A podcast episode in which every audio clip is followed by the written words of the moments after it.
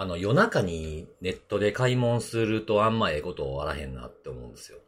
ああ、わかる。わかる？どういうこと？どういうこと？どういう意味で思いました、今。うんあちょっと違う意味かもしれないけど、うん。俺結構夜寝る前とかになんかさ、あの、買わなきゃとか欲しいものが思いついて、例えばアマゾンとかで調べること結構あるんだけど、日用品みたいなもんってこと？あまあそんなに高級品ではないかな。ああ、なんかその日々日々いるようなもんね。でもこれちょっと待ってよ、一旦置いとくかなみたいな、うんうんうんあの前も言ったかもしれないけど、一旦あの欲しいものリストに入れてちょっと考えてうん。、ああ、なんかそういう運用してるって言うてはりましたよね。そうそうそう。いや、なんかね、前に一回、それ、それで一回っていうか、何回かそういう失敗したことがあって、何それは何？えー、アンドロイドタブレット買ったとかそういうこ そうそうちゃうわ。いつまで言うんじゃん。まあまあ、そういうこともあったけど、そういう失敗もね。とうん。いや、まあそこまでじゃなくても、あの、ちょっとなんか、高いやつで買っちゃうとかさ、ああ、はいはい。あ、例えば、高値で買っちゃうってこと、割引のセットが他にもあるのに別の商品買っちゃうとかさ、ああ、冷静にこう、吟味する時間なくさっと買うことがあんま良くないぞということですかね。そうそう、後で後悔したくないんで、だからね、まあそういう、こういうことが結構あるんで、思いついた時にはすぐ買わないようにはしてるな。ああ、そういうことね。それとは違うの？どういうこと？違う、違う。おお何？あの、僕ね、何回も経験してるんですけど、うん。すぐにクレジットカードがロックされる。どういうこと？え？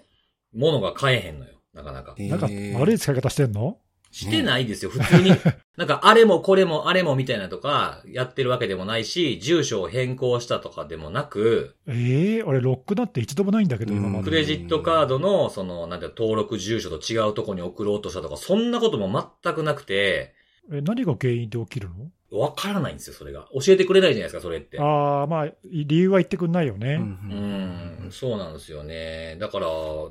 あれ買われへんなと思って、で、ちゃんとあの、何？その、あの、セキュリティコードって言われるあうの、んうん。やつあるじゃん。あれも入力も間違えてもないんですよ。なのに買えないの？そう、で、ロックされて、で、なんかいろいろやってたら、あの、電話かかってきたりとか、あ、そう、クレジットカード会社からね、うんうん。はい。とか、あ、なんか、なんかしました、みたいな。なんかしたお前らやろと思いながら聞いてるんですけど、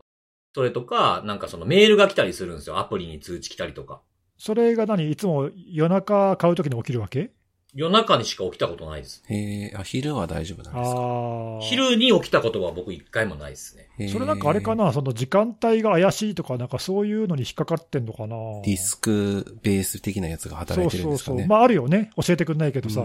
草木も眠る牛蜜時みたいなのがあるのかもしれないです よくわかんないけど。うん何回もですよ。普通にね、あの、昔、あの、ディズニーのチケット、ディズニーシーに行くチケットを買った時にも、そんな大した金額じゃないんですけど、引っかかりました。ああ、なんかディズニーは結構引っかかるってみんな言言いますね。あ、そうなんや。へえ。なんで？うんやっぱりなんか転売とかああ、に使そういうこと？われやすいんですかね。ああ、モニタリングは厳しいのか。深夜とか、その枚数とかで結構あるのかな。へえ、そういうのあるだ。あなんいですね。あ、なるほど。うんだから、それも、それもね、夜中、夜中の2時とかやったんですよ。そのチケット買った時も、たまたまなんか、あ、そろそろ買っとかなと思って、なんかあの、うちの会社の役員の人が、あの還暦を迎えるってことなんで、ディズニーシー連れてったろう思って。ああ、なんかそれ前聞いたね、そういえばね。うん、そうそう、うんその時にも引っかかったし、今回も、今回は普通の買い物なんですけど、引っかかったんで、なんか夜中に、まあこれクレジットカードのブランドとかにも読んのかもしれないですけどね。厳しいところとか。ああ、まあまあ、それはね。うんうんうんうん、ちょっとそれはわからないですけど、ちょっと夜中にされた時のロック率高いんですよね。あ、わかった、あれじゃないの？え？何？今の転売で思いついたけどさ、ははい。毎回その引っかかるのなんか高級なスニーカーとか買ってんじゃないの？あい。あ。違う違う違う違う。絶対それだよ。それも全部転売、転売で引っかかってんだよ。こいつまた転売ヤーだな、みたいな。あ、僕転売やと思われてるってこと？そうそうそう可能。性ありですえ、ね。マジっすか？ほんならちょっとこの収録終わったら、あの、24時間のサポートデスク電話して僕、転売ヤーっていうより、購買ヤーなんですけどって、言おうかなそれさ、うん。こいつあまりにも高頻度で高いスニーカーばっか買って、絶対転売だって思われてんだよ。違う違う違う。いや、転売すんねやったら高いの買うとあかんから。う。いやいや、もっと高く売れば全然 OK じゃん。あ、まだ、まだ上がるかもみたいな、そうそうそう値段が。レアスニーカーで。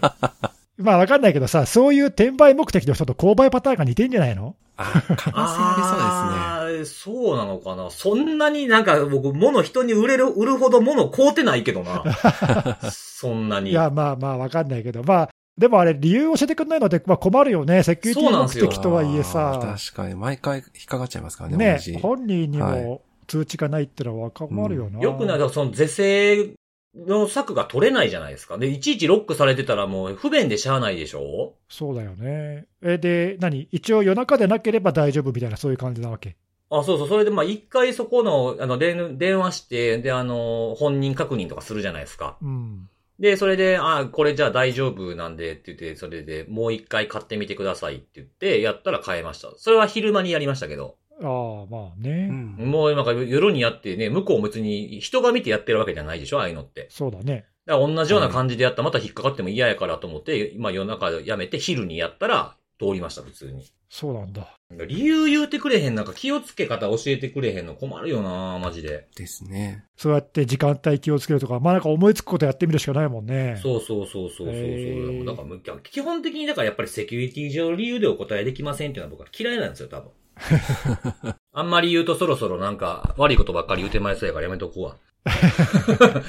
なんかまあ暴言ばっかり言いそうで、ろくなもんじゃないですよ、本当に。そうですよ。はい。いやー、あれですね、あの、しかし、あの、話変わりますけど、タイトルの件。ああ、前回の？いやー、なんかね、本当ミスったやつ皆さん、なんかツッコミあった？ミスってへん言うてんねん、今回は。今回はミスってへんのよ。あの、めちゃめちゃ反応ありましたね。ああ、そへえ。間違えてるみたいなのがあったりとか。あとは、あの、いや、これは今回はさすがに前回のことを踏まえて間違うわけないからわざとやって言ってる人がいたりとか。あとは、あの、あの、ご丁寧にね、あの、心配して DM 送ってきてくれたりとかう。。ええ優しい。タイトルこれ大丈夫ですか？みたいな。忘れてますよ、みたいな。ただ今回はわざとなのよ。前回はね、俺が、あの、DM したけどね。忘れてるやつね、みたいな。そうそうそう。あれはほんまに忘れてたんだよ。いや、今回は俺も学習して、あ、これはわざとだなと思って言わなかそうそうそう言わなかったんだけどさ。そうそうそうそう。そうなんですよね。いやいや、ちょっと皆さん本当に反応いただいて。いや、いいね、嬉しいね、でもね、そうねりがたい。じゃあ、ちゃんと見てくれてはるってねことですよ見てね。いただいてるんですね、本当に。え、もう辻さんからしたらあれでしょ？思った通りの反応でしめしめでしょ？いやいやいやいやいや、ありがたいなって思って。ね狙い通りでしょ？計算通りにやってやってるやつですよね。そうそうそう、にやりだよね。はい。これでタイトル1回分浮いたぞみたいな。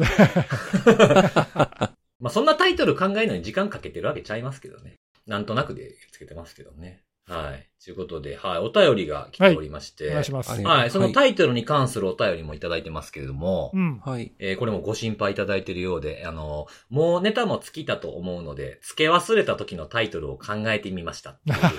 あの、タイトル候補を上げてくれるっていうのはこれ初めてですよね。内容も決まってないのにタイトルだけ上げてきてくれるっていうパターンがありま優しいな。内容決まらずにタイトル決まるのもおもろい、おそうなんですよもろいで。すね。あの、5つほどありましてですね、はいえー名前はまだないスペシャル。えー名もなき歌、まあ、詩って書いてですね。あの、詩、銀融詩人の詩ですね。名もなき歌スペシャル。えー言葉にできないスペシャル。名前のない脅威スペシャル。あの日見たマルウェアの名前を僕たちはまだ知らないスペシャルで、なんか具体的になってんな、これ。最後のやつ。徐々にね。なんかちょっとパクリっぽいのがあるな。まあ、ほぼほぼそうですよね。名前はまだないって、これもう完全にあの猫の話ですもんね、多分ね。そうだね。あの猫、あのいっちゃん有名な猫の話ですよね。名もなき歌はミスチルだよな。そうですね、ミスチル。言葉にできないは、あの、小田和正さん、オフコース。すごいですね。みんな元ネタありです、ね。全部元ネタありだなそうで。すね。あの日見たはもう完全にこれのタイトルのアニメありますからね。おもろ。いやーでもなんかいいね。なかなかセンスあるね。あ確かにね、なんかパロディ系のタイトルってあんまつけたことないかもしれないですね。うん、いいかも。まあ、パロディっていうか名もなき 歌はパロディじゃないけどな、これ。そのままだけどね。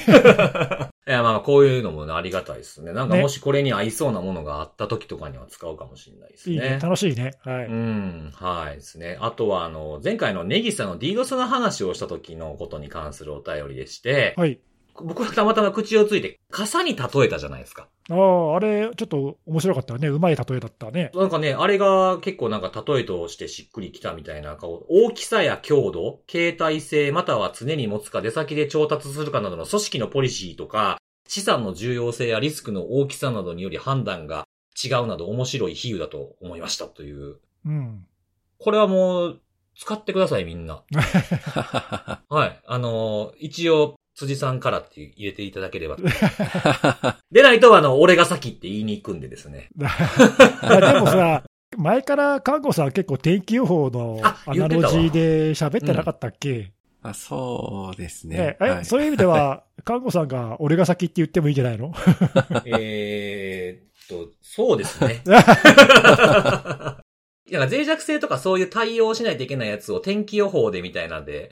やれたらいいのにねって一時期よくおっしゃってましたよね。天気予報ぐらいの精度で予測したいよね、みたいな。はい。あまあそうですね。そう考えたら、まあ、まあ内容は違うとはいえ、まあ僕はそうですね。アシュですね。はい。アシュ。はいじゃあ、あの、俺がアシュっていうことで、しときます。ア 俺がアシュ。シュが登場するんだ。はい、ははいい。。そうですね。はい。でですね、あとですね、これもね、これ、ネギシさん案件っていうんですかね、あの、いつの間にかダックダック GO の Windows 版のベータが出てますっていうお知らせを。あそうそう、そうなのよね。全然、僕、ノー、ノータッチでしたけど、あ、そうなんですね。うん、うんあの、特に紹介しなかったけど、うんうん、うん。そうそう、あれ Mac 版が先に出てたんだけど、iOS 版と Mac 版が先に出て、ええうん、Windows 版はちょっと遅れて出たけど、今ベータ版で公開されてるね。確かに僕、その時なんか、あの、それこそさっきの話ちゃいますけど、タイトルで Mac Mac Go って言ってた気がするわ。そうそうそう。確かね、Windows 版は、てか、Mac 版も iOS 版もそうだけど、基本的にあれ、あの、ブラウザのエンジンはその OS の標準のやつをそのまま使ってるんで、うんうんうん、うん。Windows 版もね、確か、エッジと同じレンタリングエンジンをそのまま確か、ああ、はいはい。まあ、そのまま使えばね、うん側だけ作ってるような、確かそんなイメージだった気がする。うんはい。うんうんうんうん。まあ、ただそれに、その、プライバシー重視の機能を付け加えてみたいなところは、まあ、基本的には Mac とか iOS 版と同じだね。ああ、そうなんですね。うんただあの、裏で動いてるエンジンは OS 固有のものを使ってるっていうところがちょっと違うんで、まあ、だからそういう意味では細かい動きは少し違う可能性があるよね。そっか。じゃあなんか、そのブラウザーの方とかの機能の中身にえ脆弱性が出たら、Windows 版だけとか Mac 版だけとかで脆弱性が出るってことか。まあ、それぞれの固有のブラウザのエンジンに依存するという感じだね。まあ、そこはだから、あのダックダックゴーカーとしては、そこは面倒見ないっていうことなんじゃないのかな。ああ、そっかそっかそっかそっか。多分ねああくまで自分たちが作ってる部分だけってことですね。うん、だと思うけどね。はいはいはいはい。はいわかりました。はい。で、最後のお便りなんですけれども、えー、まあ、この方お忙しかったんですかね。あの、3月ぐらいから、ポッドキャストが聞けてなかったのを、6月ぐらいから再開して、ようやく最新の回まで追いついた。おああ、はいあれ、貯めちゃうと、一気に聞くのは結構難しいよね。あそうそう、それをね、同じようなこと書いてましてですね、あの、一度聞く習慣が途切れると復活させるのが難しい。追いつくのにも時間がかかるから大変だということで。確かに。はいうんこれどうなんですかね？その、途切れてしまった場合っていうのは、なんか、新しいのから聞く方がいいのかもしれないですね。ああ、遡っていくってことね。うんうんうん。そうそう。まあ、たまにね、あの、前も紹介したけどみたいなこと言っちゃう時もあるんで、その時はちょっとポカンとしちゃうかもしれないですけど、ちょっと旬の話とかって考えたら新しい方から聞く方がいいのかもしれないですよあね。と、まあ、基本的にほら、毎回、毎週毎週、その別に連続性はないので、うんうん。一回ずつが完結してるからさ、はい。うん。まあ、特に間空いても気にせず、最新のからまた聞き始めてもらえば、そうですうね。んむしろそのうん何、間が空いちゃったから、ちょっと聞くの億劫になっちゃったなって思われる方が残念だからね。あ、確かに確かに、はいそうですね。なんかもう、最新版だけ聞けばいいんじゃないですかね。うん。で、なんかこう、ちょっと余裕ある時に過去のやつ聞いてなかったな、みたいなのを、こう、なんか、ながらで聞いてもらうっていうのもええんちゃうかなってそうね思いますけどね。結構なんかこう、前も言ったかもしれないですけど、過去の回とか僕たまに聞くんですよ。なんか、なんとなくこの回みたいなので聞いたりするんですよ。うんうん。そうするとなんかね、その時に思えへんかった発見とかね、あなんか言ってたよね。そうそう、だから、あ、その時考えてたことと今考えてたことって、こうなんかテーマが違ったりする時もあるじゃないですか。自分の中で関心事みたいなね。で、その時は結構なんか、あそうなんや、ぐらいの感じで、あの、理解して終わってたんですけど、だからちょっと最近そのことにたまたま関心があって、あ、これ今度、今思ったこと、セミナーで自分の思ってることとして話そうかな、みたいなものがこう、考えるためのヒントになったりするものが出てくるんで、ああ、いいそういうね。聞き方もいいんじゃないかなって。まあ、総じて有益なポッドキャストということで、ええい どこから食べても、あんこに当たるみたいな感じというか。どういうことよ？わからへんけどね。まあ、だんだん言うててようわからなくなってきたけど。まあ、そんな感じなんで、まあ、あの、そうですね。なんか、こう、最新のやつ聞きつつ、なんか飛ばしてもいいんじゃないかぐらいの軽い気持ちで聞いていただけるのが一番、そうそうそう。はいはい、いいんじゃないかなというふうに思いますね。はいありがたいですねはい。はいそうですね。はい。じゃあ、ということで、セキュリティの話をしていこうかな、思ってるんですけども、じゃあ今日はそうですね。今日、看護さんから行きましょうか。はい。じゃあ私から行かせていただきたいんですが、はい。えっ、と、今日はですね、えー、まあなんかこれも毎年恒例になってきたような気はするんですが、なんか時期がいつも微妙なんですけど、ずれ、ずれてるとか、いつもこの時期って感じじゃないんですが、あの、Google が、毎年、あの、ゼロデーとなって悪用されている脆弱性の状況について、えー、まあ分析をされて、その内容について、あの、ブログで公開をされてるんですね。振り返りみたいなね。そうですね。うんで、今年で、まあそういった、あの、分析は4回目、2019年からやってるので、まあ4回目ということで、えー、ポッドキャストでも、これあの、第131回の、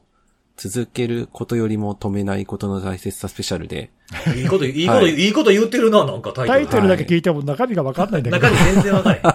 はい、この中で、ははいい、去年のね、あの、去年というか、まあ、2021年かな、うんあの、その時のものっていうのを、あの、ご紹介してるんですけど、まあ、それの新しいやつというか、2022年の、えー内容が公開されたということで、あの、ご紹介したいんですが、はいはい。えーまず、まあ、Google が、あの、把握をしている、そのゼロデー脆弱性という形で悪用されたものっていうのは、2022年は、えー41件うん確認されたというところで、で、これ多いのか少ないのかっていう話でまず見ていくと、あの、2021年は、あの、まあ、一番これが多くて69件だったんですが、えーまあ、それに次いで2番目ということなので、まあ、あの、数だけ見たら、まあ、まあまあ、多いというふうに、まあ、見え、見れなくはないのかなという感じではありますね。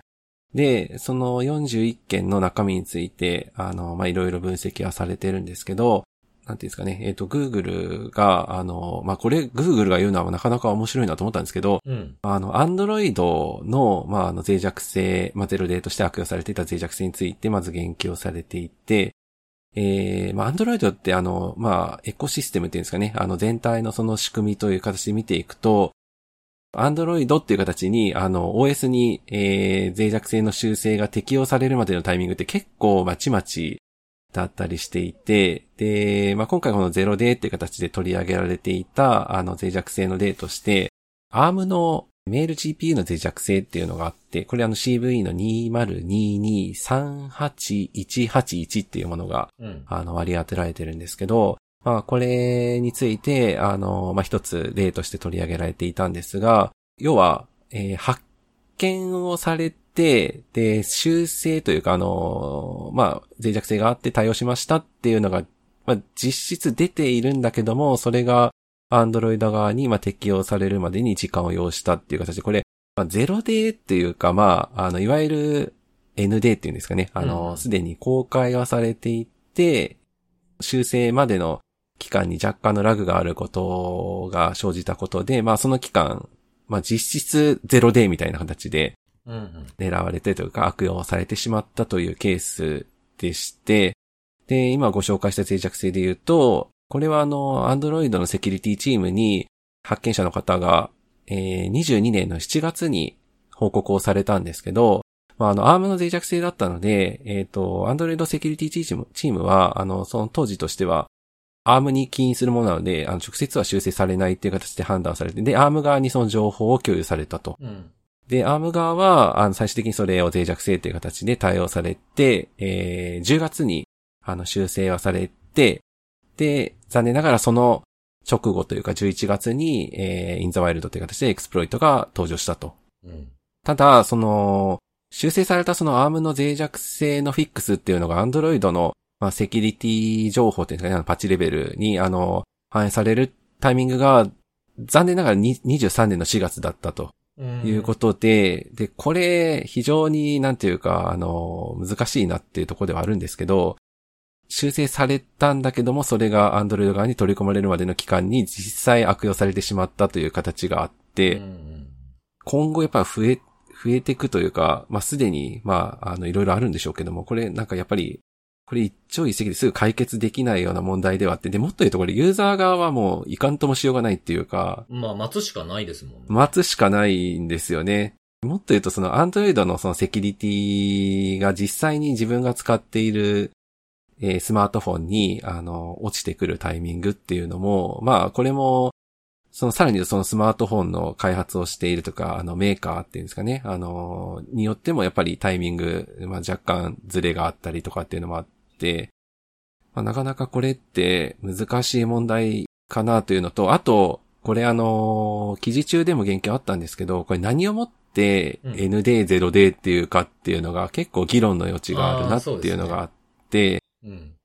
まあ、あの、今回は例として ARM の話取り上げられ、取り上げてられてるんですけども、まあ、他にも Linux カーネルの脆弱性の話とかがあっうん。て、あの、まあ、特に、あの、CVE とかの割り当てがされてない状態において、まあ、修正はされていたんだけども、まあ、実際の、あの、反映までにラグがあったことで、その間に悪用されたものって、それって、0D なのか ND なのかって。いうのが、はい、はい。なかなか、あの、判断が難しいっていうか、あの、そういったところが議論があるね、みたいなのが、この記事中でも言及があったんですけども、まあ、こういったちょっと、まあ、アンドロイド周りっていうのは結構難しいなっていうのは、また、またこれ改めて見ると、まあ、思ったところではありました。まあ、これ当然悪用されてるんだなっていうのは、うん。まあ、あの、まあ、改めて感じたところではあるんですが、一方で、あの、ブラウザ側がどうかっていうところについては、ゼロデーとして検出された数っていうのは、まあ、26件から15件に、あの、2021年26件から15件に、まあ、減少したということで、で、まあ、これあの、いろいろ考察はされてるんですけども、まあ、やっぱりそのブラウザ側の、えー作りっていうんですかね。それがしっかりしてき、えー来ているというところと、まあ、当然あの、ブラウザ側で、えー脆弱性をついて何かしようとした場合は、あの、ユーザーに何らかの操作っていうんですかね、ワンクリックさせるというアクションがどうしても必要になるというところがあってですね。で、これあの、攻撃者視点で見ると、何もクリックもさせずに攻撃をしたいと。まあ、要はゼロクリックという形で、えー攻撃をしたいっていう形で、あの、やっぱり考えるということがあって、うん。えーまあやっぱりそういったところから、あの、ブラウザー側での、まあそのゼロデー検出の数っていうのが、まあこういった形で、えー影響というか、あの、数の変化っていうのが出てきているのかなというところがあってですね。まあなので、そのブラウザーの脆弱性というよりかは、やっぱりそのブラウザー以外の、あの、他のコンポーネントっていうのが、まあ、そのゼロクリックっていうのを、まあ、要はな何もアクションをユーザーに起こさせずに、あの、攻撃を成功させるということを目指す、まあ、そういったことを考えていく趣旨であれば、ブラウザー以外の、まあ、デバイスのコンポーネントっていうのを、まあ、標的にするような、まあ、そういった傾向っていうのが、やっぱりこう、まあ、ある、あるんではないかとうん。いうところですね。で、特にその、ゼロクリックの脆弱性っていうのが何が、あの、いやらしいかというと、まあ、これあの、やっぱり、ユーザー側が当然あの、気づきにくいというところがあるので、まあ、攻撃の全体像がわからんと。ああ、身に覚えがないうちにやられてるみたいなね。そうですうね。ん。で、加えてあと、さっきそのいろんな、あの、ブラウザ以外のコンポーネントって話したんですけど、言葉だけで言えば簡単に一言で済むんですけど、まあ、非常に多くの複数のコンポーネントっていうのが、まあ、あの、OS デバイス上にあるわけで、開発をしているベンダー自身も、外部とのアクセスを行っているコンポーネントをもう100%完全に認識しているかっていう点については、うん。まあこれも、まあ正直不透明なところがあるというところがあってですね。まあちょっとこの辺は、ブラウザーから、まあもしかしたらちょっと別のところにっていうのが今後やっぱりシフトしていく可能性っていうのは、ちょ、これはあの、わちょっと私が読んでいて感想として思ったところであるんですけど、まあそういったところが、まああるんかなというところですかね。で、さっきあの、えー全然関係ない話題でアシュって話題あったんですけど、はいはいあの、ゼロデーもアシュの傾向がやっぱりあってですね、41件、あの、さっきあるって話したんですけど、そのうち、えー17件は、過去に、まあ、あの、発見、悪用されていた脆弱性を、あの、バリアントというか、あの、使い方、あるいはターゲットなどを変えるという形で、えー利用しているケースがあるとうん。いうところで、で、まあ、これはさっきのね、あの、ベンダーが全てを把握していないっていうところにもつながるところはあると思うんですけど、うん。まあ、定着性ありますよっていう形で、まあ、あの、指摘を受けて、例えば修正をするというケースにおいても、あるあるのケースとしては、その指摘をされたケースだけを、まあ、閉じているということで、えー、他の、まあ、包括的って表現されてるんですけど、まあ、あの、網羅的に、あの、修正を行われていないっていうのは、まあ、これは往々にしてあるというところで、まあ、そこに攻撃者が目を向けているというところがあって、モグラ叩き感あるって感じ、ね、そうなんですよね。まあ、出たら叩いて、出たら叩いてっていうか、もう、モグラ叩きのその、それそのものをなくすんではなくても、出たモグラを叩いてるみたいな、はいはいはい。まあ、多分そういう傾向が、まあ残念ながらあるというところであって、まあそれってあの別にベンダーに限らず、あの発見、研究をしているリサーチャーというか研究者側でもやっぱりそういった傾向にあるので、まあ、うん、なのでやっぱりちょっとどうしてもモグラ叩きの傾向っていうのが、まあどうしてもあるのかなというところがあってですね、まあこんな感じで、まあちょっと他にもいくつかあの、書かれてはいるんですけども、まあゼロデーの状況などがまとめられているんですけど、これあの、私ふと振り返ると、あの、まあ、去年はそうでもなかったんかなとか思いつつ、ただ、今年ってなんか割と、まあ、ブラウザーのゼロデー脆弱性ってさっきも言った通りあの、見かける機会って減ったんですけど、うん、まあ、なんかゼロデーの脆弱性が悪用されてるみたいな話題自体は割と今年入ってから目にする機会多いなとか思いながら、これ非常にありがたいことにあの、Google が彼らが確認している範囲において、えー、まあ、ゼロデーと認識したものは、あの、スプレッドシートに記載されていて、で、2023年版もすでに、あの、そのスプレッドシート上にどんどんどんどん追記されてるんですけど、うん、私さっき見たら、あの、31件かな？えー、2023年のものが31件すでに乗っかっていてですね。あ、ごめんなさい、30件か。30件乗っかっていて、もうちょっともう8月入りそうなんで、まあ半年は経ってはいるんですけど、まあこれがちょっと、ね、あの、いい感じにまあ、21年を山にして減ってくれるかっていうと、なんかそういう感じにはならないんじゃないかなっていうのは、まあ、なんとなく、あの、ちょっとこの数だけ見た状況からは見えているかなというところですかね。まあ、ちょっとこの辺は、あの、まあ、見ていてなかなか、あの、気づきがあるというところであるんですけど、これあの、最後に、まあ、結構いいことというか、まあ、そうだよなっていうのも書かれていて、まあ、この辺のやっぱり分析を確実にしっかりやっていくには、あの、まあ、もちろんこういった詳細な分析をする必要はあるんだけども、それの情報というところをしっかり共有していく必要があるっていうのも書かれていて、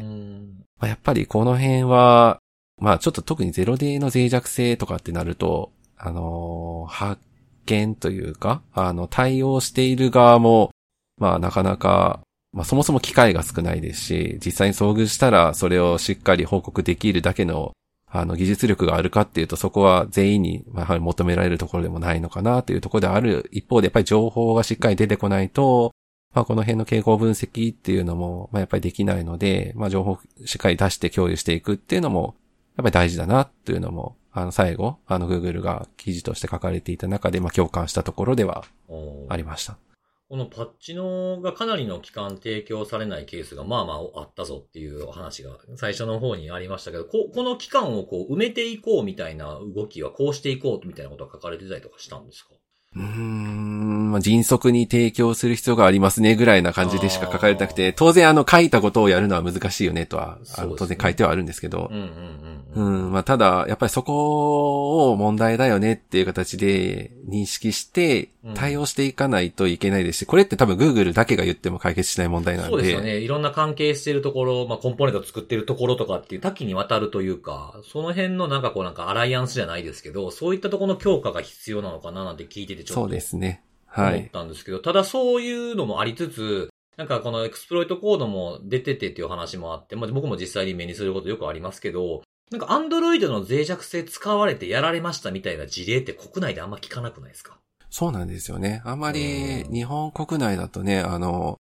アンドロイドの脆弱性で何か、あの、広く例えば被害が及んでるとか、うんうん、あるいは逆、そのまた逆で、例えばなんか APT がなんか利用したとか、なんかあんまり目にする機会がなくて、まあどっちかっていうと、権威主義じゃないですけども、まあそういった国が監視したいとか、なんかそういった形で、スパイウェア的な形で使われる標的になるような。ああ、まあ、それはよくね、iOS でもありますもんね、それはね。そういった国だと、やっぱりこういった話題って非常に身近になったりするんかな、とかっていうのは。まあ、日本もね、あの、決してそういったところに遭遇する事例ってゼロではないとは思うんですけども。まあ、あんまりこう、なんかこう、裾野が広がって降りてくる話っていう感じのものではな、まあ、ないかなっていう印象が僕もあったんで、ちょっと、はい、まあ、看護さんとかどう思ってんのかなって聞いてみただけなんですけどね。これさ、さっきその、N デーなんだけど、実質ゼロデーっていう話があったけど、うん。はい。僕はあのゼロデーの話を聞くときに、まあ、去年ぐらいからあの増えてるっていうのもあるけど、逆のケースがあの一般の組織の人は気にすべきかなと思ってて、逆っていうのはどういうことかっていうと、そのゼロデーなんだけど、まあ、実質 N デーっていうか、ゼロデーの検出が増えてる理由は、まあいろいろあってさ、そのいい面、悪い面はいろいろあるんだけど、まあでもその、多くのゼロデーが、そのごく一部の標的型攻撃とかでまあ観測されてっていうのは、まあまあ相変わらずそんなに変わってないと思うのね。そうですね。まあゼロデーが。が貴重っていうのは、まあ以前よりもさらに貴重になってるから、うんうん。なんで、その広くいきなりゼロデーの攻撃にこう、世界中の組織がいきなりこう、直面するっていうことは、まあお起こりにくいわけじゃない。そうですね。で、そう考えると、その実質僕らにとってはゼロデーはあんまりその身近な脅威っていうわけではなくて、むしろ、そのごく一部のところがゼロデーで攻撃されて、その情報がベンダーに渡って、パッチが出ました、ここからが勝負だと思うのね、おそらく。うんうんうんはい実質 N, N デーなわけ、僕らにとっては。ゼロデイだったものが僕たちのところに来るってことですよね。そうそう。そうでそっちの方が実は僕は大事かなと思ってて、ゼロデーの中には、その、すごく攻撃が難しいものもあって、あの全然 exploit が出回らないものもあるんだけど、まあ、中にはすごく簡単に攻撃ができちゃって、セキュリティベンダーがその exploit の再現にすぐ成功しちゃったりとか、まあ、場合によったら、その POC とかね、その exploit のコードとかが出回っちゃって、広く攻撃がその観測される第2波っていうのがあるわあるうんうん。場合があるんだよね。うん。で、そこが多分我々にとっては一番の課題で、で、僕はその、ちょっと気になってるのは、最近の傾向っていうか、ちょっとちゃんと統計的に調べたわけじゃないんだけど、印象として、ND になってそのパッチが出て、広く知られたところから、実際にその広い範囲で攻撃が来るっていう、やばい状況になるまでの時間が短くなってる気がするんだよね。うんうんうんで、それはまああのそのゼロデーだけじゃないかもしれない、普通のいわゆる N デーの場合も同じことが言えるかもしれないんだけど、だからゼロデー、ゼロデーっていう、そのバッチがない状態で攻撃が来ますよっていう、本当の意味での脅威よりも、むしろ他の N デーと同じように、情報が解禁されてからの対応の方が、実は大事なんじゃないかなと思ったりしてるんだよね。でそこがあのちゃんとしてないと、なんかね、そのゼロデーって別に自分たちにはなんかあんまり関係ないんでしょって、ちょっと思ってしまいがちなので、ああ、なんかその国家の人とかしか狙われへんのちゃうかとかいう印象を持つ方もいますからね。以前は確かにそうだったかもしれないんだけど、うんうんうん。今のゼロデーってその、そうじゃない気がしてて、実際にゼロデーで攻撃されるタイミングはその確かに限られてるかもしれないけど、うんうんうんはいその後公開されてからのその第2波が、そっちが実は山場で、うんうんうん。そっちは結構やばいよっていうのあを、ーなんかもうちょっと言ってった方がいいかなっていう気がまあなんとなくしてんだよね。経過とともに影響範囲広くなりますってっていうことですね。そうそうそう。んで、うん実際、こう、今年に入ってからのゼロデーとかでも、まあそういう事例ないわけじゃないと思うんで、ちょっとね、そういうのは少し気になってるんだよね。まあそういうのを、その自分ごとのようにっていうかね、うんうん。なんかそういうふうに思ってもらえると、まあいいんじゃないかなああ、確かにね。なんかそうのん。ゼロデーが出てる時に、まあ広く来る可能性が低いっていうのは僕もそれ思うんですけど、僕結構そのなんかお仕事でそういうアドバイスしたりすることとかもありますけど、まあそのゼロデーでこういう、まあその僕が、僕のお客様に、そのが使っているようなものとか、使ってるかもしれへんものみたいな情報提供したりするんですよね。うん。で、その時にはもうゼロデーの情報とかも、あの、提供してるんですけど、これはもう準備期間だと思ってくださいっていうふうに言ってます。対処法が出る、出た時にはすぐにできるようにとか、そのログ、ログがちゃんと取れるようになってるかどうかみたいな、そういう備えの期間っていうふうに考えるしかないですね、みたいなことはよく言ってますね。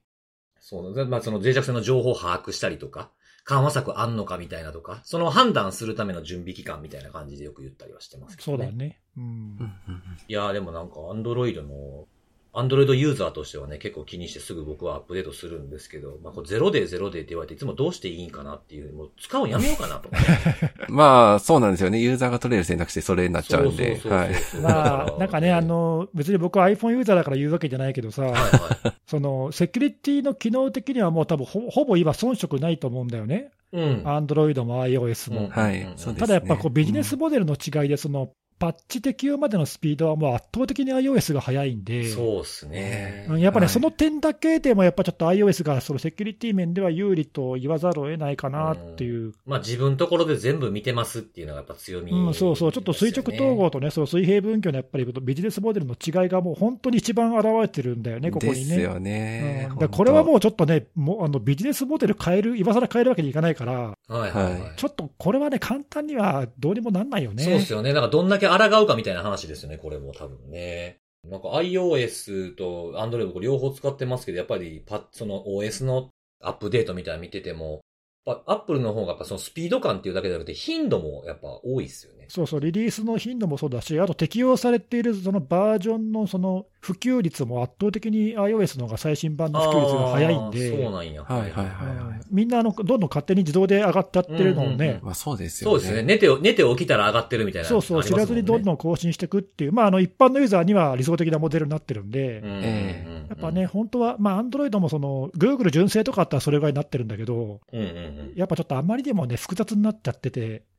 難しいよね、全部のモデルにそれが行き渡らないっていうのはなかなか厄介だようんね。ちょっと限界感はあるかなって気がしますよね。うんまあ、だからそういうのを知った上でやっぱ使う必要はあるよね。うんですねうん確かに確かに。はい、ありがとうございます。はい。はい。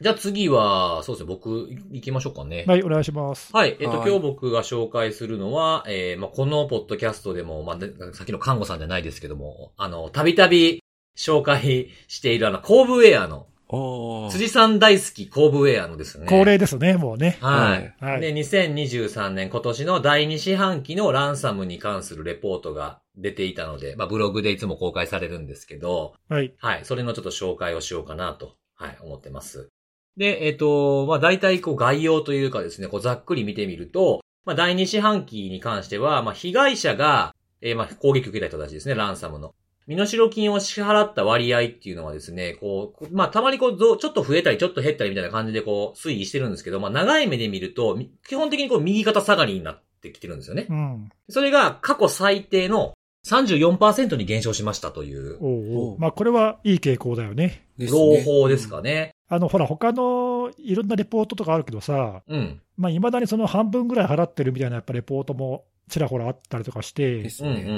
まあ多分業種だったり国だったりいろんなその違いによって多分それはだいぶ変わると思うんだけどもそうです。ね。あの、観測してる、その今ネギさんがおっしゃったような国とか業種っていうのはあると思うんですけど、多分感染したランサムの種類にもよるかなと思いますね。こういうそのある特定のベンダーが継続して調べていて、うん。その減少傾向があるってことは、まあ全体的に下がってることは多分おそらく間そうそう、違いないんで増えてはないっていうことですよね。うんまあそれはいいことだよね。そうそうそう。で、うんまあその過去34%に減少ということなんですけど、まあ理由としてはまあいろいろ考えられるのかなっていうふうな部分で、これもなんかここで喋りましたかね、あの保険業界の動きとかもあるんじゃないかなと。なるほど。うん。あの、セキュリティちゃんとしてないと、例えばバックアップしっかりとって EDR も入れてへんところには保険料上げます。最悪の場合更新もさせませんみたいな動きがある、アメリカの方では強く出てるっていう風な話がありますけども、まあそういったものにあって、こう底上げされて、払わなくても自分たちで解決できるようなところが増えてきているとか、うん。あと、まあ、あの、まあこれはまあ国がやることですけど、アメリカとかだったら一部の制裁対象に入れたりとかして、身代金をそもそも払えないっていう場合がありますよね。なりますね。うん。そういったものであるとか、まあそういったこう、あと被害にはあって、こあってこなかったけれども、やっぱこうランサムって多分どこの国でも結構大きなキーワードとしてここ数年扱われているかなってことがあるんで、あと攻撃手口とかもどっから入ってきてこんなことしますってみたいなことっていうのはいろいろ周知されてるんで、まあ、いろんな組織の対応能力っていうのがちょっと向上してきてる部分も、まあちょっとは昔よりかはあるんじゃないかなとか。あれそうだよね、それはね。はい。そう。あとは身代金を支払うことに対するこう共通認識みたいなものが深まってきてるのかもなという。まあ払ったところで、例えば情報を盗まれて、その情報の公開をやめてもらうことに払うのって、あんまり意味ないよね、みたいな。やめた方がいいよね、みたいなもののことを、共通認識がちょっと深まってきて払わないっていうのもあんのかなとかね。うんうん。まあ、とは言いながら、この間、あの、ハワイの学校が、あの、 No、NoEscape にお金払っちゃいましたみたいなニュース出てましたけれども。あったねありましたね。うん。まあ、そういったものも、まあ、深まってきてる部分も、まあ、一部ではあるんじゃないかなっていう、まあ、複合的な要素でこうなってるような気がするなというふうに僕はうん。うん。はい。思ってますね。で、実際の身代金支払い額の平均と中央値とか組織の規模っていうのはいつもこれ毎回このレポートには含めてくれてるんですけれども、平均支払い額っていうのは前のクォーターと比較すると126%になったと。126%増でしょ？だからこれ2倍以上になったんだよね、これね。ちょっと増えすぎじゃない？これ。そうなんですよね。74万ドルっていう風な、プラス126ですから、ね。ちょっとここ最近では急激すぎる増加だよね、これはね。うんそうそうそうそうんう。で、一方中央値の方見てみると、まあ、20%の上昇を見せてるというふうなことなんで、これはあの 2, 2クォーター前の数字とあんまり変わらないっていう。前のクォーターよりかは増えてるけども、2つ前のクォーターと同じぐらいに戻ってるっていうぐらいの数字になってるんですよね。で、えー組織規模の中央値っていうのは、まあ、2020年の Q2 ぐらいだと100人程度から、そこからずっと上がってきてるんですよね。ちょっとずつちょっとずつ。上がってきてるんですけど、今はですね、400人と過去最大のえー従業員規模ですかね、の中央値になってる。ただ、まあ、よ、と言っても400なんで、まあ、まだまだ中小規模っていうところなのかなってとこですね。で、全体の人数で見ると1000人以下の組織っていうのはやっぱ65%を占めているので、まあ、まだまだそのあたりがボリュームゾーンとして狙われてるのかなっていうふうな印象はありましたね。これさ、あれだよね、ちょっと遮っちゃうけどさ、あ、どうぞどうぞ。組織のそのサイズ的に中央値が上がってる、まあ、ちょっと上がってるっていうか、うんうんうん。少し前からまあ少し増加傾向にあるっていうのと、あと今のさっきのその、身代金の支払い金額も平均が大きく上がってるけど、中央値はそうでもないっていうのは、はい。あのこの間の、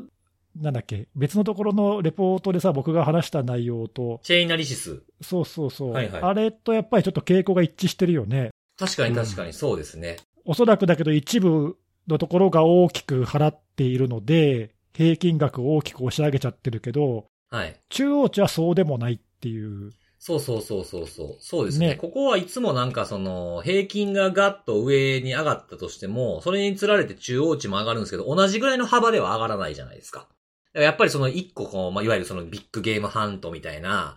やつでガッと押し上げてるっていうのがあるんで、これはそうですね、平均だけ見るとあんま良くないかなっていう数字かなって気はします。だって、しかもその最初の話で、その身代金の支払いの率自体は下がって過去最低になってるはずなのに、金額は減ってないっていうのは、まあ、ちょっとね、良くないというか、そうですね。ね、他の前に話したところのレポートと、まあ、ちょっと傾向が一致するようなうん。気がするよね。そうですね。なんかみんなが同じぐらいのこう、金額をいっぱいで払ってるっていうものではないってことですよね。だよね。うんうん。払ってないのもいっぱいあるし、ちょっとしか払ってないのもあるし、でかいの払ってガッと上がってるっていうのもあるっていう見方が、まあ正しいのかななんていうふうに思ったりもしますね。で、このブログね、いつもなんかこうふ、なんか、ま、前になかったことを毎回なんかちょっと入れてくるんですよ。うんうん。なんか謎の分析みたいな、あの。なんとか曲線みたいな。ああれ結構、なんか好きなん、好きなんですよ。なんか味わい深いな、これっていつも思ってて。はい知らん言葉いっぱい出てくるから勉強にもなるんですけど、今回もですね、よくわからないグラフでよくわからない分析がされてまして、うん。えっとね、 Cyber Extortion Opportunity Cost Curve っていう名前をつけてるんですけど、サイバー、サイバー恐喝機会費用曲線って訳せばいいのかな日本語に訳すとよくわかんないね。わかんないんですよ。はい。まあなんか機会費用って、なんか機会損失と似てるじゃないですか、言葉。で、なんかちょっと調べてみたら、なんか機会損失っていうのはなんかある行為を実行できなかったとか、実行し損ねたことで生じる架空の損失のことを言うんですって。で、機械、機械費用って知ってます？初めて聞いたんですけど、僕。うん、まあそういう言葉、もともとあるよ。あ、ほんまですか？なんか僕もそうそう調べてなんか知ったんですけど、なんかあることをすると、それのことによって他のことができなかったっていうのに生じるものみたいなのがあったんですけど、この言葉の意味を理解しても、この曲線の意味やっぱりあんまり理解できひんかったんですよ、僕。うん。で、要は、その、頑張って読んでみたんですけども、要はですね、5つの脅迫の種類を挙げて、被害者のなんか経済的影響、言い換えればそれは攻撃者がかけるコストにも言い換える、言い換えられるんですけれども、そのこう、それと攻撃者が、えーの期待される利益の総額みたいなものをグラフにしてるんですよね。うん。うん。で、この5つの、あの、脅迫の種類っていうのが挙げられてたのが、ファントムっていうのが一つ。これあの、ファントムってもしかしたら、あの、後部ウェア用語なのかもしれないんですけど、ファントムインシデント詐欺みたいなものがあって、まあ、セクストーションとか、いうふうなものとか、あとは、たまにこう、あの、メールアドレスも知ってて、どっかから漏れたパスワード使って、これお前のパスワードやろみたいなものとか、あとはなんかちょっとした脅迫ディードスみたいな、本当はそんな能力ないんやけど、ちょっとやってくるみたいなものとか、ネギさん前取り上げてくれはったりしたじゃないですか。そういったものをこのファントムっていう風なのに入れてるみたいなんですよ。あと、あの、4つあるやつが、まあ、データベースを消すやつっていう風なものとか、あとは NAS の、えー、まあ、脆弱性使ってよく暗号化するみたいなものとか、ツイッターとか見てても暗号化されたみたいにおっしゃってる方いらっしゃったりしますけれども、まあ、そういったものと、あとはデータの、えー、情報摂取のみでの、えー、脅迫というふうなものと、で、最後が暗号化のランサム、まあ、エンクリプションランサムウェアっていうふうに書いてるんですけど、この5つに分けて、まあ、この順番に結構なんかかけるコストが大きくて、得られる金額も多そうみたいなふうなものが紹介されてあったんですけど、まあ、そこの中で、その、僕が一番気になったのは、 Data Exfilt、filtration Only っていうその情報窃取のみでの脅迫っていうのは最近ちょっと増えてきてるんじゃないかみたいな話をしたことありますけどね。うんうん。 BianLian とかも、あの、方向転換したぞとか。まあ、あと有名なやつだったら、あの、 Karakurt とか RansomHouse とか Snatch とかもこういうのに。最近のクロップとかもだよね。あ、そうそう、クロップもそうですよね。あの、場合が脆弱性使ってっていうのにたまにこう、急に情報摂取だけに切り替えてきたりするケースもありますけれども、まあ、こういったものっていうのはその運用への直接的な影響っていうその、ファイルがアクセスできなくなったりとか、サーバーがもうちょっと使い物にならんみたいな感じになることはないものの、やっぱブランドイメージが損なわれたり、まあ、個人情報が含まれている場合とかだったら報告義務があったり、みたいな、するかなと思うんですけども、これってそのコーブエアが言うには、脅迫の成功率って3割程度なんですって。うん。で暗号化を伴うものに関しては、だいたいまあ半分ぐらいっていう、まあこれまでの数字があるんですけど、3割程度とは低いと。払う率ですね。は低いというふうに言ってますし、クロップの、さっきネギされたクロップのムービットの脆弱性使ったやつっていうのは、まあ支払いしてる数っていうのはわずかというふうにこのブログにも書いてあるんですけど、えー支払いの金額っていうのがこれが押し上げてるっていうふうに書いてましたね。うん。あの、さっき僕がちょっと紹介した平均支払い金額を数倍上回ってるケースがあるっていうふうにうん言ってて、まあ、今回のこの一連のまだね、あの、ムービーってやつは継続中ですけども、リークに関しては。これは7500万ドルから1億ドルぐらい稼ぐ可能性があるんじゃないかっていうふうにそんなに？言ってましたね。まあ、だからこれも結構こういう事例が出てくると、こっちにくら替えしたりとか、あとはその昔盗んだ情報を使って再脅迫、払えへん方とかに再脅迫するとか、そういったことも、まあ、出てくる可能性もあるんじゃないかな。ちょっと変化の兆しが、ちょっとこの結果によって変わってくるかなってことですね。あとはあれですね、その、この曲線でも書いてある通り、情報を盗むだけと暗号化するってことを考えたら、情報を盗むだけの方がかけるコストも少ないんで、数さばけるっていうのもありますから、こっちにこう数打ち当たるで、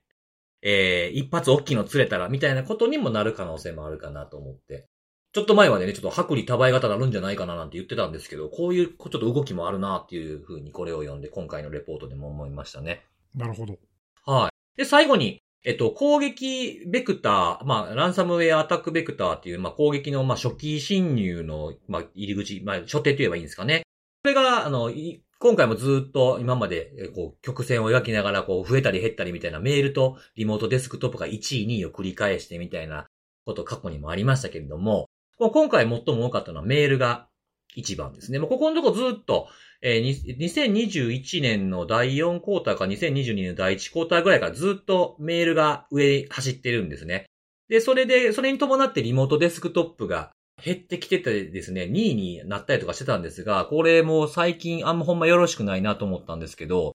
第3クォーター、2020年の第3クォーターは、このリモートデスクトップを抑えて2位になったのは、原因不明が、まあ30%ぐらいで、リモートデスクトップが20%ぐらいかな。っていうぐらいの差がついてるぐらい、ちょっとあんまよろしくない状況になってるかなってとこですね。これ1年ぐらい前からずっとこういう感じだよね。そうですね。1年ぐらいからこう上がって、まあちょっと下がった時期もありましたけども、結局まあずっと2番をキープしてる時期がありますね。ね。うん。いうや、ん全体、まあこの、まあこのコーブウェアの調査してる範囲に限るとはいえ、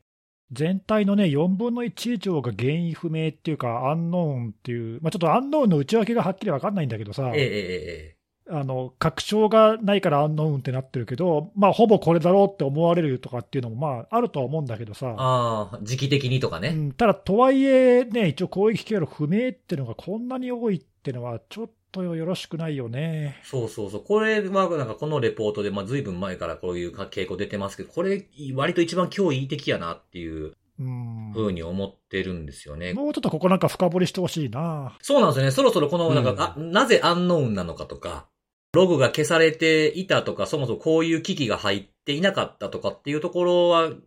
結構関心事なんですよね、ここね。ずっと上がってきたんだいぶ数字が。うんうん。で、まあ、脆弱性とかは、まあ、17%ぐらいとかなって、まあ、ここは結局脆弱性が出たか出えへんかったかみたいなところに影響を受けるんで、あまり人の部分というよりは、たまたま脆弱性が出たか出えへんかによって変わるかな、悪用しやすいものが出たかみたいなのにあそうね、タイミングによるよね。そうそう、あんまりここの数字はそんなには気にしてないんですけど、まあ、アンノーンはちょっとこれは、うん、そろそろ深掘りしてほしいなっていうふうに思いましたね。ね。うん、まあどうなんですかね、これは。まあな、なぜ不明なのか、どういう不明なのかっていうのは結構気にはなるんですけど、まあいろんな原因でこう、まあアクターも増えて、いろんな攻撃経路もいっぱい出てきて、まあいろんな原因で発生するから、まあそれをトレースする術がない組織ってやっぱまだまだ多いっていうことを表してるのかななんていう想像はしてたんですけど、どうなんですかね。まあでもさ、まあ、その比例するかどうかともかく、その被害を受けたところの組織の規模。は、まあまあ、なんか大大きいところがあるからさ、まあ、それに応じてセキュリティ対策もそれなりにはあるとすると、なんかね、全然特定できないっていうのがちょっとどうなのかなっていう。まあ、一方で、ほらあの、昨年あった国内の事例とかでもあったけど、はい。その侵入経路になった機器をアップデートしちゃって、ログが全部消えちゃいましたみたいなさありました、ありました。はいはいはい。まあそういうので、結局、そのおそらくここだろうけど、確定はできませんみたいなね、さっきちょっと言ったけうんどそういう事象が、まあ、アンノーンに入ってるのかもしれないあよーね。あと、そのいわゆるその正当なクレデンシャルを何らかの方法で持っていてとかああ、っていう。ケース、例えばその、まあ、全然わかんないけど、インフォスティーラーかなんかで実は盗まれていて、それが使われて入ったんだけど、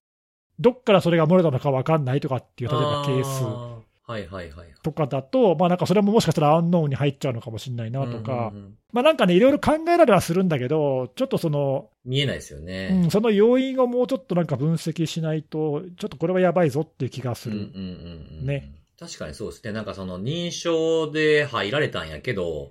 その認証をどうやってこいつは手に入れたのかわからんみたいなね、ケースはあるでしょうからねうんそ。れは結局、特定できてないのと同じことだからね。うんうんまあでもそれでも、それやったらでもなんかこう、正面玄関から認証で入られたとかにしてほしいな。そうね。あでもほら、それもさ、その認証情報を内部から、ね、内部の例えば協力で得たとか、脆弱性を使って得たとか、あるいはフィッシングを使って得たとかによって多分変わってくるはずなんで、それが分かんないと多分分類できないんじゃないのかな。んそうですね。そうですね。これだけ増えてきたらちょっとね、これ本当に分けてほしいですね。なんかね。なんかね内訳をねう。うんんちょっと、はいっていうふうに思いましたということで、まあ結局あまりいい状況ではないんですけど、まあ身代金に関してはちょっと減ってきてるぞという感じのことが書かれてあまあ、ったちょっと必ずしも良くなってきたなって安心はできない状況ですね。そうですね。まあとか言ってたらね、この間紹介したランサムのやつで払っ、さっきも言いましたけど、 NoEscape で払いましたっていうのがあったりとかもしてるんで、うん。うん、はい。そんな感じなんで、まあこれからも継続ウォッチ案件で頑張って見ていこうかなと思います。はい、以上です。はい。はい、じゃあ最後、ネギスさんですね。よろしくお願いします。はい。えー、脆弱性の話をしようと思うんですけど、えっ、と、イバンティのエンドポイントマネージャーモバイルっていう、これはなんか EPMM って省略するらしいんだけど、うんうんうん。えー昔はこれ、モバイルアイアンコアって呼ばれてた製品で、2年前か3年前ぐらいにこれ、買収されて名前が変わったんだよね。なので、まあ、ちょっとあの古い名称で知ってる人いるかもしれないんだけど、まあ、いわゆるそのモバイルのデバイスを管理する MDM って呼ばれる製品のマネージャー側のあの管理サーバーの方ですね、にい脆弱性が、えー今週見つかってっていう話があるんだけど、でこれ、脆弱性実は2つあって、えっと、1つはね、えー今週の月曜日に公開されたやつで、CV の2023-35078ってやつなんだけど、これは何かっていうと、その MDM のそのマネージャーの製品に、認証なしで特定の API のパスにアクセスをすることによって、えーそこに登録されているそのユーザーの情報とかが取得できますというものと、あともう一つ、それに加えて、こっちの方がより重要なんだけど、はい。その設定を書き換えて、管理者権限をまあバイパスできると、管理者のアカウントが作れたりとかっていうことができるらしいんで、新たに？そうそうそう、新しくね。バックドアアカウントできちゃうってことですね。そうそうはいはい、はい。なので、まあ、いわゆる認証バイパスの脆弱性と捉えればよいかなというのが一つ。うん。と、もう一つがこれ、昨日出たんだけども、えっ、と、CV の2023の35081ってやつで、うん。こっちは、えーディレクトリトラバーサルの脆弱性を使って、任意のファイルをアップロードして、えーそれを実行することができると。また、だから例えば Web シェルなんかをアップロードして実行できますという使い勝手のいいものなんだけど、ただしこっちはアドミンの権限が必要ですというものなんだが、今言ったように、その一つ前の脆弱性がアドミンの権限が取れる脆弱性なので、この2つの脆弱性を組み合わせて使うと、認証なしに、まあ、言ってみれば任意のコード実行ができちゃうという、はいはいはい、はい。非常にまあ危険なもので、これはそのイバンティ曰く、この情報公開時点でもうすでに悪用が確認されているので、まあ、いわゆるゼロデイ脆弱性ですと。いうことなんだけど、一応そのごくごく限られた、えー一部の顧客でのみ、この2つが同時に組み合わせて使われているのを確認していますと言っているので、えーまあ多分標的型で使われたんでしょうねということなんだけど、まあ、もちろんこのベンダーはね、その顧客がどこかとかっていうわけにはいかないんで、まあまあそうですね。はい、言ってないんだけど、おただ実は同じタイミングで今週の月曜日に、ノルウェー政府が12個の省庁でサイバー攻撃がありましたっていうことを、まあ、プレスカンファレンスで発表していて、うんうん。でその時にはその、えー特定のおサプライヤーのソフトウェアの未知の脆弱性が使われましたと言っていて、まあ、ゼロデイが利用されたってことだけしか言ってなかったんだけど、うん。その後、そのイバンティがあのアドバイザリーを公開したタイミングで、いや、実はこの脆弱性でしたっていうふうに、後で情報を更新してるのね。うん。なので、えーまあ、だからそのさっきのそのイバンティのごく限られた顧客っていうのは、まあ、おそらくノルウェー政府のことを指してるんでしょうとうんなるほどいうことで、えーまあ、なんかその知らないけど、まあ、ノルウェー政府では結構たくさんの省庁で、このイバンティの MDM の製品はまあどうも使ってたらしいと。ああ、そうなんだ。はい、いうことで、まあ、ただね、その攻撃がまあなぜののこのノルウェー政府の省庁に対して行われたのかっていう背景の情報だとか、あとまあ結局、どのぐらいの影響があったのかっていう、ちょっと詳細はまだあんまり分かってなくて、うん。これからもしかしたら追加で情報出るかもしれないんだけど、まあ、そういう状況で、あのいわゆる商談とかのね、その公開されている検索エンジンとかで見てみると、この EPMM ってやつは、まあ、全世界でまずおよそ3000台ぐらいかな、およそ3000台ぐらい公開されてるんだけど、大体アメリカとドイツが突出して多くて、うん。それ以外はまあヨーロッパの諸国が少しあるかなっていうぐらいで、まあ、ノルウェーも、あとまあ日本も数十台ぐらいで、そんなに多くはないんで、えまあ、なぜ特定のこのノルウェー政府の省庁っていうところがピンポイントで入れられたのかどうかっていうのは、ちょっとそこは分かってませんえああ、と。でもなんか、そんな、アメリカとかに行きそうなもんやのに、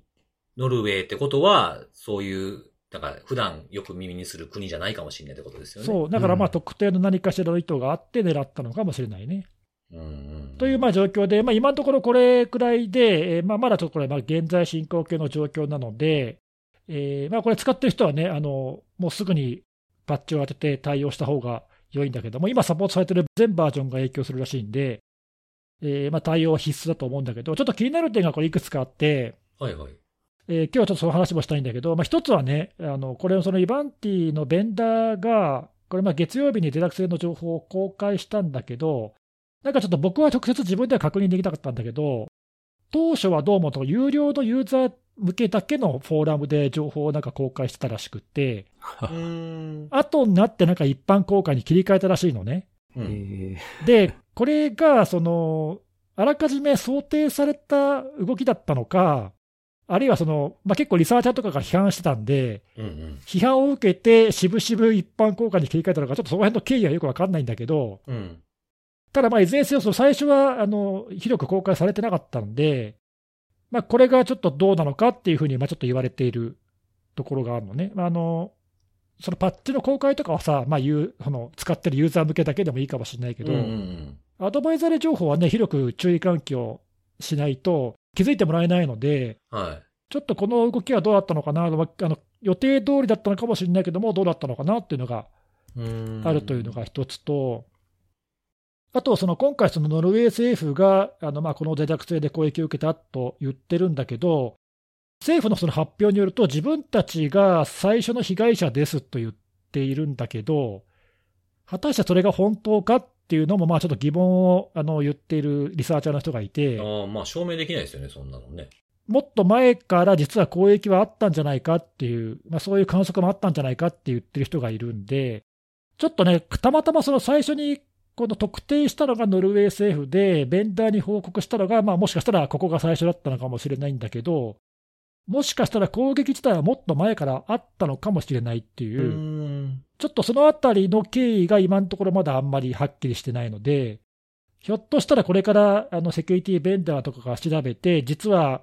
あの顧客でね、他のところでももっと前からややられてましたみたいなのが出てくる可能性はあるね。うん。うんちょっとその辺が分かんない。と、あとその、まあ、それもあるけど、まあ、今回、ノルウェー政府が気づいたとすると、これ、どうやって気づいたのかなっていうのもちょっと気になるところで。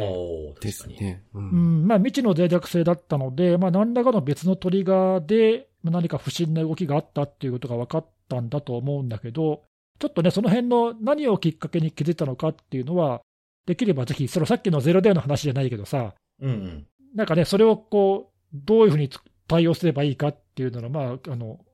教訓にもなるので、どういう異常で気づいたかってことですよね。うん。まあいろいろありそうですけどね。知りたいよね、というのがちょっと気になりました。はい。まあ、そんな感じで、あの、まあ、製品としてはね、その、まあ、MDM、いわゆる MDM の製品で、まあ、セキュリティを目的に、おそらく多くの企業が導入するであろう製品なんだけど、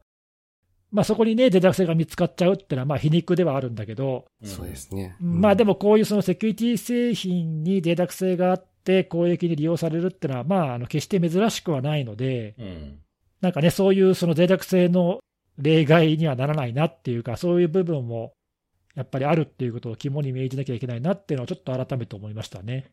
まあ何で気づいたのかって、まあいろいろある、あると思いますけどね。そのなんかどこまで来て、そのどっかの IDS とかそういうものに引っかかったのか、パストラバーサルやったから引っ掛けやすかったのかな、ちょっとわかんないですけど、うんうん、そういうのあるかなと思うんですけど、これ何されたかもちょっと気になるんですよね。そうなんだよね。これをして何がしたかったのかっていう、意図の、意図の部分っていうのが。そうそうそう、ちょっとね、まあ、今のところちょっと僕もあのプレスカンファレンスとか細かいやつ全部全然見てないんで、はい。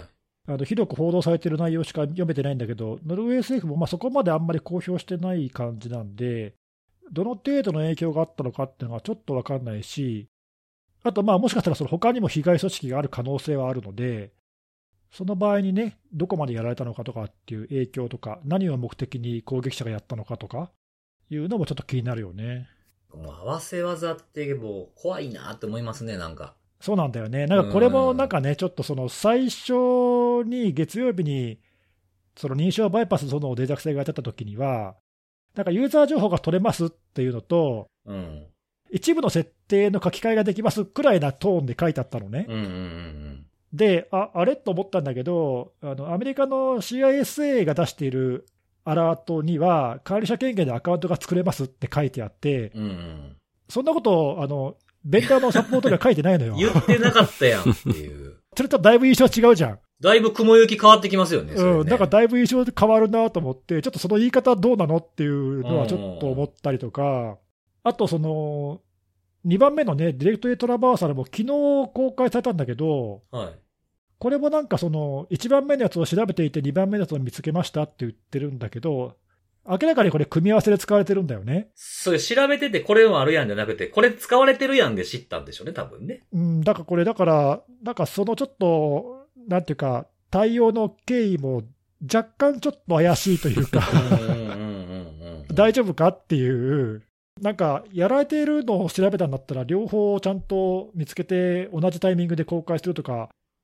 すべきなんじゃないかなっていうか、うんあんまりこの2番目の脆弱性は、その週末の金曜日に公開されたこともあって、あんまりね、なんか、騒がれてないような気がするんだけど、これ、組み合わせたらかなりあう怪しいっていうかいや、そうですよね。なんかすげえブーストしてるっていうか、なんかこう、なんていうんですか、こう、美咲くん、翼くんみたいな感じちょっとあるじゃないですか。うんちょっとその例えなんか分かりにくいな。わかりにくい、わざとわかりにくく言ったんですけども。はい。まあまあ、でも言いたいことは分かるけど、そうそう。ね、35081の方だと、あの、トムキャットユーザーの権限でファイルかけちゃいますみたいな。うん、でもさ、これだけ見たらさ、アドミンの権限が必要ですとかさ、なんか大したことなそうに見えるけど、でもまあ一応、その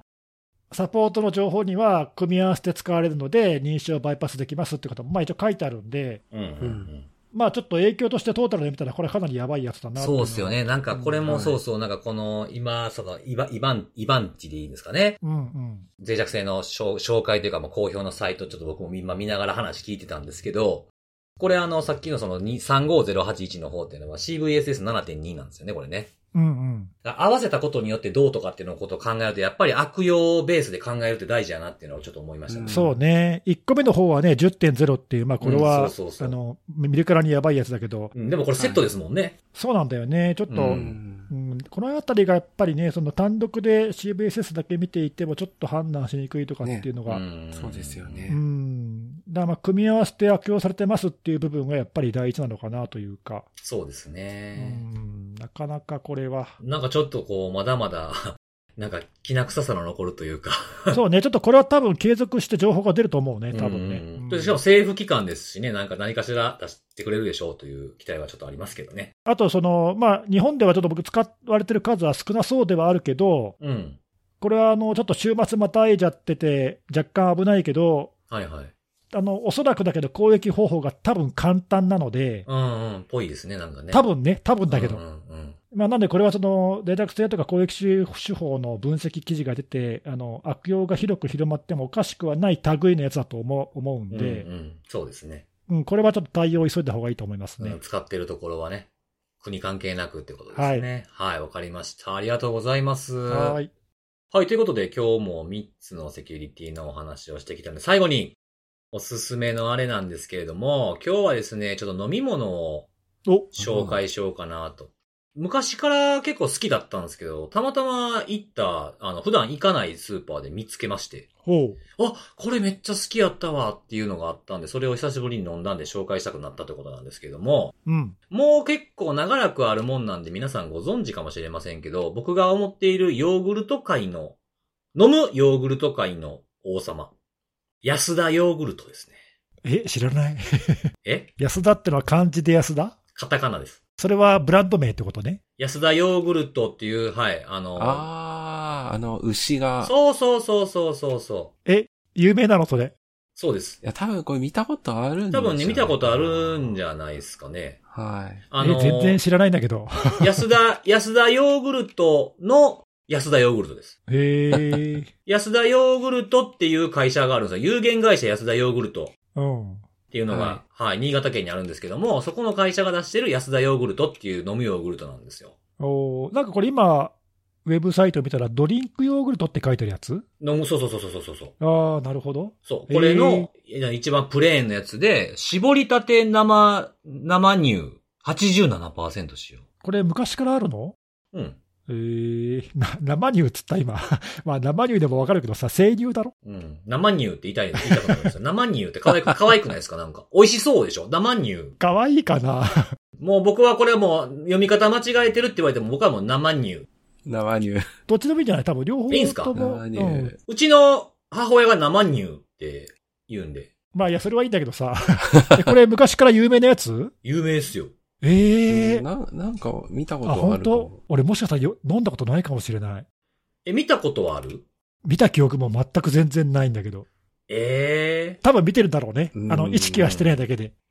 そうっすよね。多分ずいぶん前からありますもうパッケージとか変わってる？昔から。パッケージは変わってないですね。これ会社、会社自体があの、創業が1987年なんで、すいません。全然知りませんでした。子供の頃に飲んでた、中学生の時とかも飲んでた。えー、美味しいの？美味しいんすよ、めちゃくちゃ。あのね、僕、あの、ブルガリアヨーグルトとかみたいな、ああいう食べるヨーグルトもまあまあ買うんすけど、あれも飲むんすよ、僕。あ、え？どういうこと？ああ、飲めるぐらいにしてってこと？最近、なんていうのかな、この四角いやつあるじゃないですか。そこ、深いやつじゃなくて浅めの。でかいやつじゃなくてちっちゃいやつ売ってるんですよ、コンビニとかに。うんうん、わかるわかる。あれの、はいあれを角からズズズズズズって飲むの好きなんですよ。なんかさ、前のプッチンプリンもそうだけど、そうそう。基本的に何固形物がダメなの？いや、ダメじゃないですよ。そんなんじゃないですけど、なんかズーズって行きたくなったりとか、なんて言うんですかね、こう。おじいちゃんか。おばあちゃんかもしれへんやんけ。お お前おばあちゃんか。これね、この安田ヨーグルトってほんまね、めちゃめちゃドロッとしてるんですよ。へえ。あの、なんかこ確かにこう、れドロッとしてますよね。なんか、の、残る感じしません？あ、そうなんだ。なんていうのかな、こう、液体でも、固体でもなく、ゲルみたいな。ゲル状みたいな。ゲル？ゲへル状？ー中間的な感じなわけね。そうそう、だからこう、だとコップとかに注いでも、このドゥルンってこう感じがちょっとするんですよ。で、ものすごく濃厚でね、美味しいんですよ。久しぶりにね、飲んだんですけど。はい、あの、150ミリ、500ミリ、900グラムって急に単位変わるんですけど、これ、紹介してるページ。100あ150グラム、500ミリ、900グラムっていうね、なんか、なんでこうなってるのかなってわかんないですけど。はい、あの、ちっちゃいやつとか150グラムのやつなんか本当はすぐ飲み切りサイズなんで。ちょっと見つけたら飲んでほしいな結構いいですよ。で、結構なんか、この、久しぶりに飲んで、この、これで紹介しよう思ってウェブサイト見たら、アシュが出てるんですよ、また。アシュ。好きっすね。アシュって何？アシュですよ。アッシュ。例えば、果肉入りブルーベリーヨーグルトとか、あとバナナ、バナナもある。これ期間限定です。9月から出るらしいです。9月から3月ぐらい。あ、バナナヨーグルトは美味しそうだな。うん。あとね、越後姫っていうよ、あのー、いちごね。バージョン。あと、温州みかんバージョン。あと、キウイっていうのが出てるらしいですね。基本的にこのあたりはなんかヨーグルトとどれも合いそうだよね。うん。僕これはあの、温州みかん出たら絶対飲もう。僕あの、みかんと、あの、ヨーグルトの組み合わせって結構好きで。飲むヨーグルトと100%オレンジを混ぜて飲むの好きなんですよ。自分でブレンドするわけ。そうそうそうそうそう。ソムリエがね、やるわけですよ。ヨーグルトソムリエが やるわけです誰がソそムリエや？そう、これちょっとマジでどこにネギスさん飲んだことないんやったら、マジで飲んでほしいですね。本当多分ないと思う。えー、でも一回ちょっと飲んでみたいわ、これは。ちょっとロゴ、ロゴマークを頼りに、コンビニよりスーパーの方があるかもな。あ、そう、探してみるわ。スーパーで見かけるかもですね。ちょっと行ってみてくださいよ。はいぜひぜひ飲んでいただけたらなと思います。ということでございます。はい、ということで、今週も以上でございます。また来週のお楽しみです。バイバイ。バイバーイ。